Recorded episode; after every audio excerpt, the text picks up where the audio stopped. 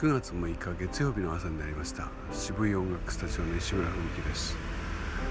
雨は上がりましたが雲は厚く朝日は見えず、えー、なので風は冷たく、えー、汗をかいた体にはちょっと冷たく感じます、えー、昨日は朝から、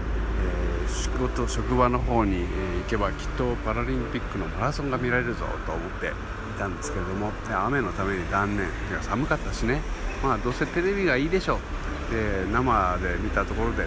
と思って朝から作業していたらもうすっかり、えー、マラソンなどが終わっている時間になっていまして、まあ、その後、えー、テレビでいろいろ見ました、えー、やっぱり行かなくてよかったんじゃないの？あんなもの生で見たら大変よと思ったところです、え負けじと僕たちも今日から、え元気に